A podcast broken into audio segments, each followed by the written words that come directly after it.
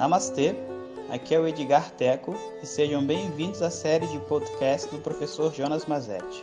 O nosso tema atual é Palavras de Luz. Om Shri Guru Om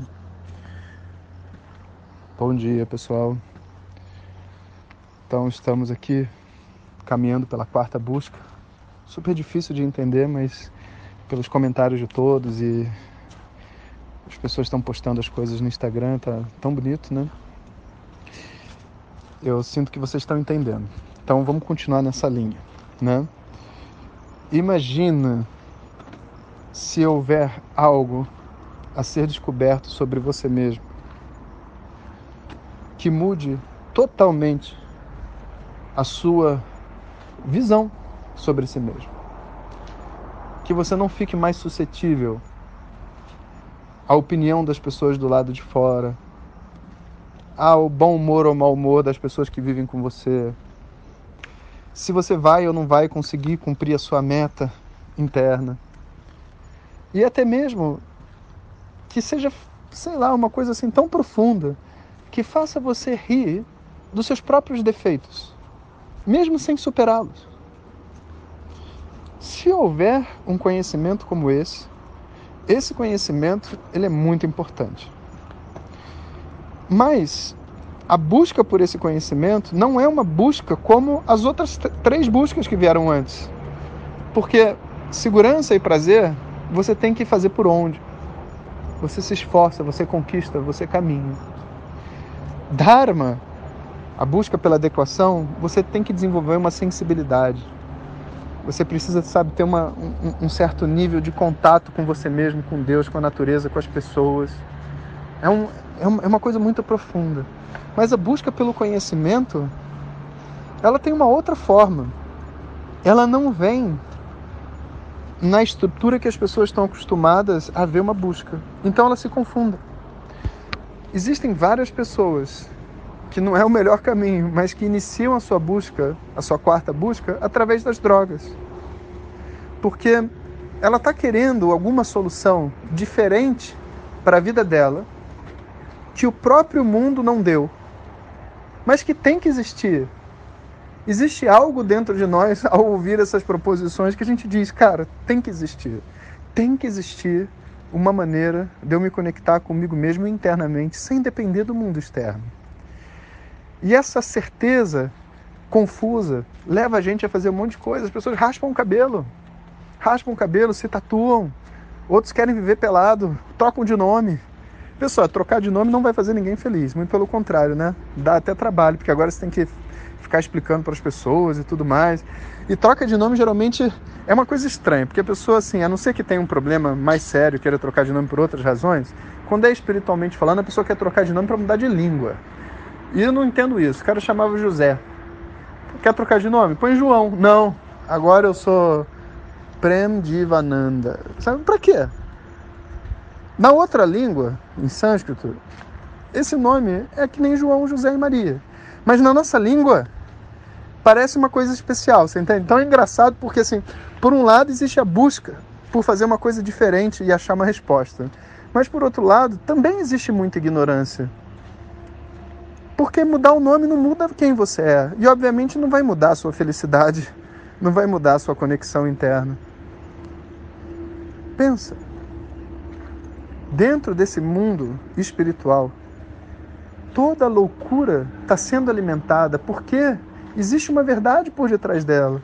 Porque as pessoas estão tentando, de alguma maneira, obter uma solução não convencional para fazer uma conexão interna e não depender mais do mundo externo. E se mudar o nome for algo que me ajude a isso, quem sou eu para julgar também? Que mude. Eu só estou dizendo, tecnicamente, como professor, que não faz diferença. Mas, se te ajudar, como uma, uma criança que pede para segurar a mão do pai antes de entrar na piscina, tudo bem. Se te ajudar, vamos embora, troca de nome. O que mais que tem para ser feito? O que mais que as pessoas fazem? Elas criam uma revolução interna e vão tentando coisas diferentes, esotéricas, drogas e um monte de coisas, só na tentativa de encontrar de alguma maneira uma solução definitiva para esse problema constante de se tornar de obter cada vez mais coisas. A certeza de que isso existe, ela vem embutida dentro de nós. Uma vez me perguntaram assim, professor, mas será que a felicidade plena existe? Será mesmo que ela existe? Será que a gente não, não, não podia simplesmente desistir dela? Eu acho que ela é uma impossibilidade lógica, porque ninguém nunca alcançou. Eu nunca vi, né? As pessoas falam assim, é muito papo de psicólogo isso, né? Criam teorias e ficam babejando em cima disso. Mas se você para realmente para pensar, mesmo a pessoa que diz que a felicidade eterna não existe, continua buscando pela felicidade eterna. Continua. Não tem opção. Você não nasceu com a opção de não buscar pela felicidade plena. Você nasceu com a possibilidade de reconhecer que você busca essa felicidade plena. E ao buscar por essa felicidade plena, ao ver isso, reconhecer de alguma forma, se você negar isso, geralmente é por causa do ego. Porque como é que é a continuação da frase? Eu nunca vi ninguém fazendo. Eu nunca vi. E naturalmente, né, a gente vai ter uns conceitos que se tem uma pessoa assim que é feliz plenamente, ela vai estar sorrindo o tempo inteiro. Ela vai, sabe, ajudar todo mundo, ela vai andar de branco, sabe? A gente tem essas ideias assim, sabe? E na verdade, felicidade não tem nada a ver com a cor da sua roupa, não tem nada a ver Claro que tem a ver com um tanto de maturidade de vida, mas não tem nada a ver com você ter uma emoção ou não ter uma emoção. Você não vai sentir só amor, porque quem ama sente saudade, quem ama sente raiva, quem ama briga, briga para defender as pessoas que ama. Então você não tem como olhar para uma outra pessoa e dizer se ela tem conhecimento ou não baseada na cor da roupa dela, na marca do carro, se ela gosta de comida vegetariana ou, ou não vegetariana. Inclusive, tem mestres que comem carne, comem peixe. Quem sou eu para julgar? Quem é você para julgar? Dobra a língua. Existem mestres que comem carne. E a tradição védica não é a única tradição onde existem mestres com conhecimento. Pensa sobre isso. Você vai julgar, ah, não, o tanto de terapia que essa pessoa já fez. Pega as pessoas que fazem terapia há 50 anos, né? Que vivem a vida toda de terapia, você vai encontrar um monte de gente que, cara, não vale a pena. A atividade que uma pessoa faz, o tanto que ela dedica, não representa o conhecimento.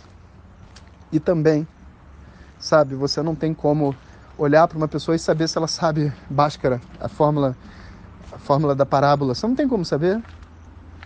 A única pessoa que sabe se você fala japonês ou não é você. A única pessoa que sabe se esse conhecimento é seu ou não é você. E naturalmente você não tem como olhar para uma outra pessoa e saber. E naturalmente o ego fica muito irritado, porque agora ele precisa de ajuda, mas ao mesmo tempo ele está totalmente vulnerável. E aí começa um, um aspecto muito importante dessa quarta busca, que é a necessidade de um professor e a necessidade de uma tradição, é a necessidade de fazer parte de uma conexão onde você possa compensar sua vulnerabilidade para aprender.